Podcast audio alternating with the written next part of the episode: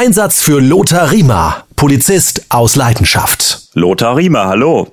Servus beieinander, Servus Philipp. Das Thema ist häusliche Gewalt. Jawohl, das liegt äh, daran, weil es mir sehr am Herzen liegt und äh, wir beide ja im Vorfeld drüber gesprochen haben, dass das schon ein Thema ist, was wir ein bisschen in die Öffentlichkeit tragen wollen. Vor allem ist es mir wichtig, auch ein bisschen unseren Zuhörerinnen und Zuhörern mal klarzumachen, wie war denn das früher überhaupt? Also dieses Gewaltschutzgesetz oder ähm, häusliche Gewalt, offiziell heißt es Gewaltschutzgesetz, seit 2001 gibt es das ja erst. Und wie haben wir als Polizistinnen und Polizisten vorher gearbeitet und wie waren uns oft die Hände gebunden? Also das ist so ein Thema, das wollte ich heute mal mit dir einfach mal durchsprechen. Dann machen wir das doch jetzt.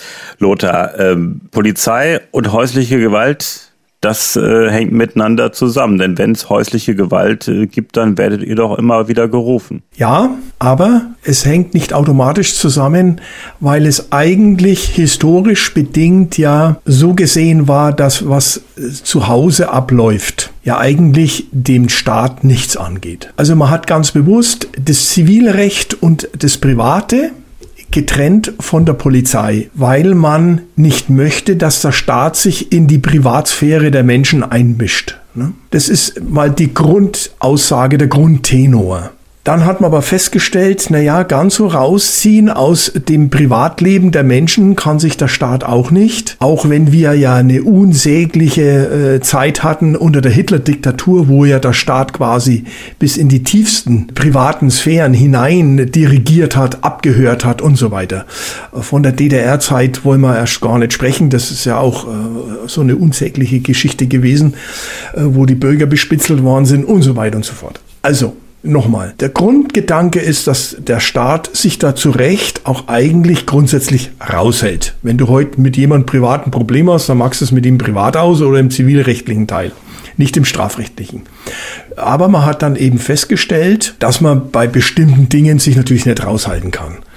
Es heißt, dass das Jugendamt tätig wird, weil irgendwelche Kinder verwahrlosen oder eben, ähm, dass Ehepartner, Kinder, Angehörige äh, geschlagen, verprügelt werden. Ähm, es geht ja nicht nur um körperliche Gewalt, es geht ja auch um psychische Gewalt oder sexuelle Gewalt.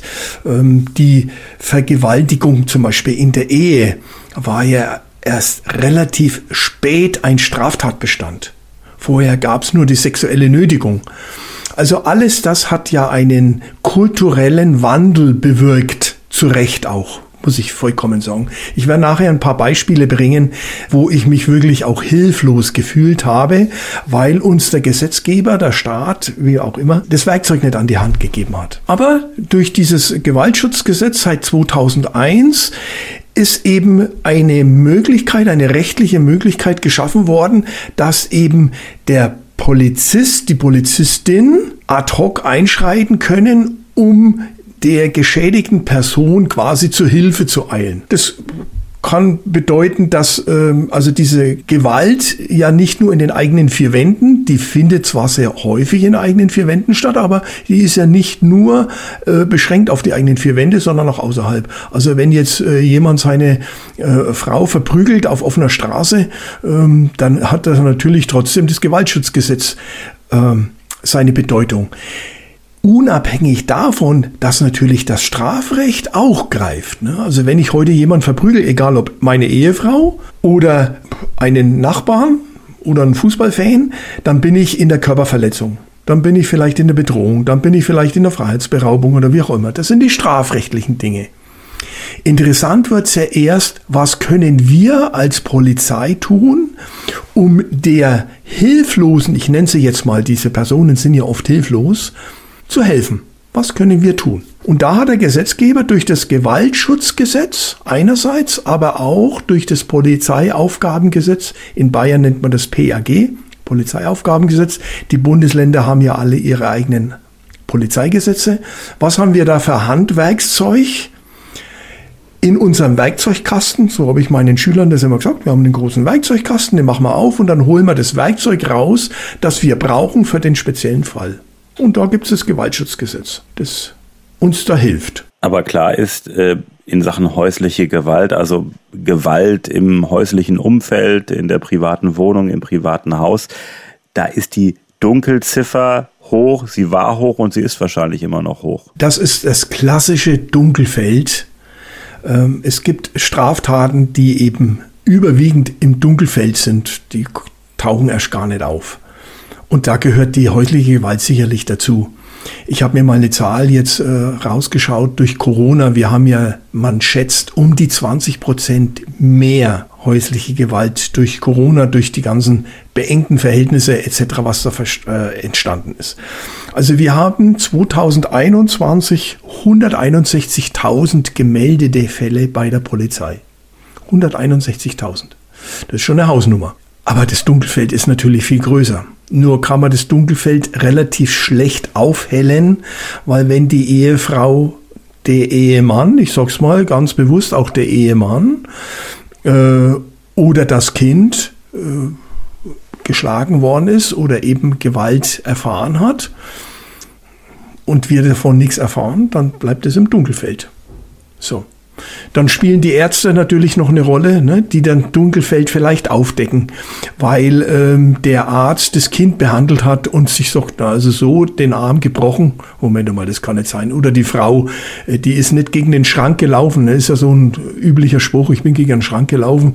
Nee, die hat das blaue Auge, weil sie äh, eine aufs Auge gekriegt hat und zwar mit der Faust. Also solche Dinge. Und äh, das ist das Dunkelfeld natürlich riesig, hast du recht. Du hast Beispiele äh, angesprochen, die du hast. Naja, ich nenne jetzt, wir fangen mal mit, mit der früheren Phase an von Beispielen und anhand eines relativ aktuellen Beispieles von der heutigen Zeit sehen wir dann die Unterschiede, was wir für Möglichkeiten haben. Ich kann mich an einen fürchterlichen Fall erinnern im, im Münchner Norden.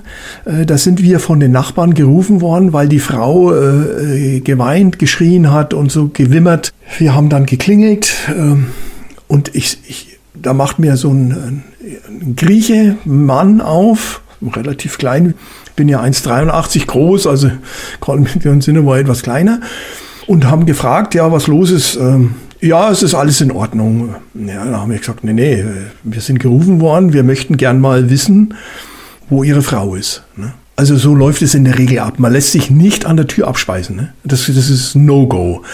Wir haben eine begründete, einen begründeten Hinweis über eine Körperverletzung, eine Misshandlung, was auch immer. Und da gehen wir in die Wohnung rein. Da brauche ich ja keinen Durchsuchungsbefehl, wenn das im Fernsehen immer heißt, ja, und so weiter. Wir haben Gefahr in Verzug. Es besteht die Gefahr, dass eine Person verletzt ist, der Hilfe bedarf. Und deswegen kann ich natürlich in die Wohnung. Was ich nicht darf, ist durchsuchen.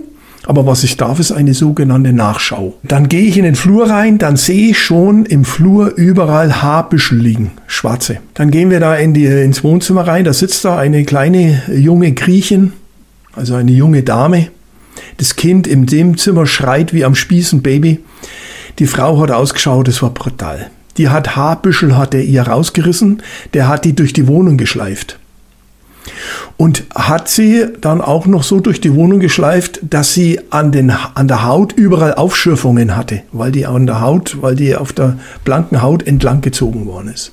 Ja, wir haben den Mann äh, erstmal vorläufig festgenommen, haben ihn mit zur Dienststelle genommen haben einen Unterbindungsgewahrsam erstmal gemacht, aber letztendlich war es so, wir haben zu der Frau gesagt, haben Sie irgendwelchen Verwandten, können Sie irgendwo übernachten mit Ihrem Kind, äh, weil wir können den Mann nicht länger festhalten, wenn der nüchtern ist und ist es schwierig mit Festhaltungsgründen zur damaligen Zeit. Und dann ist die Frau mit ihrem Kind zu Angehörigen. Und so im Nachhinein, wenn ich das immer so reflektiere, dann denke ich mir, das war eigentlich ein Wahnsinn. Und so ist es immer abgelaufen. Wir haben immer zu den Frauen gesagt, haben Sie eine Möglichkeit, irgendwo unterzukommen. Stellen Sie einen Strafantrag wegen Körperverletzung.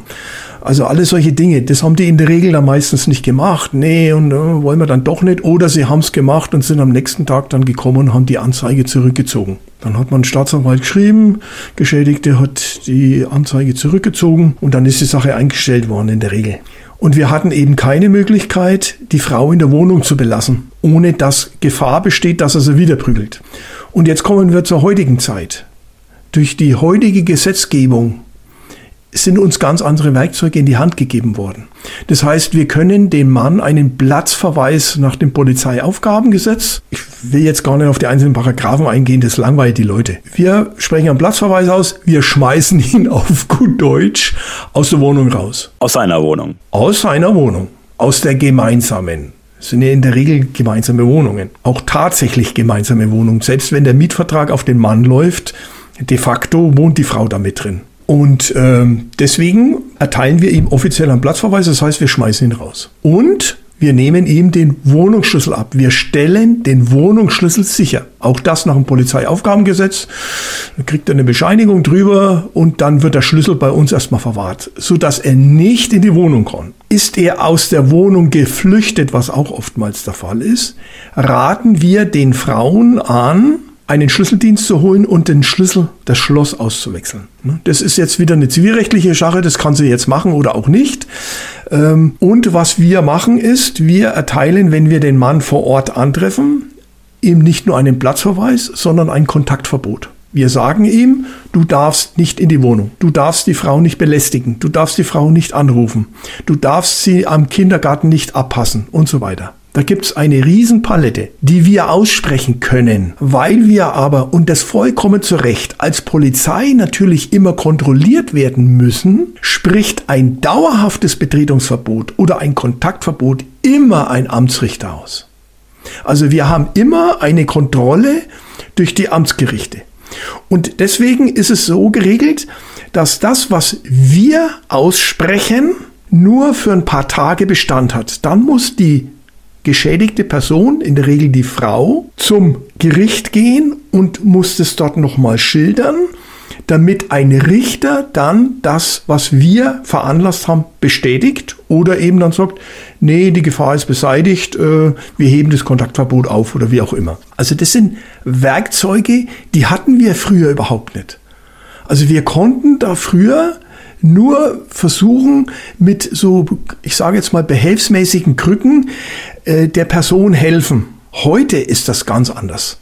Aber was trotzdem das Problem ist und wahrscheinlich bleiben wird, ist die Abhängigkeit der Frau vom Mann. Und deswegen nimmt die oft dann die Anzeige zurück. Und das ist dann das Frustrierende. Also wir schreiben ja so eine Anzeige, wir erstellen natürlich auch eine Strafanzeige wegen Körperverletzung, was auch immer. Aber wir schreiben natürlich dann auch Berichte ans Jugendamt oder dann an solche Opferschutzhilfen, an äh, Frauenhilfevereine. Wir bieten den Frauen auch an, in ein Frauenhaus zu gehen oder was auch immer. Aber das bedingt natürlich immer, dass diese Person diese Hilfe auch annimmt. Und das ist dann oftmals das Frustrierende, das Schwierige.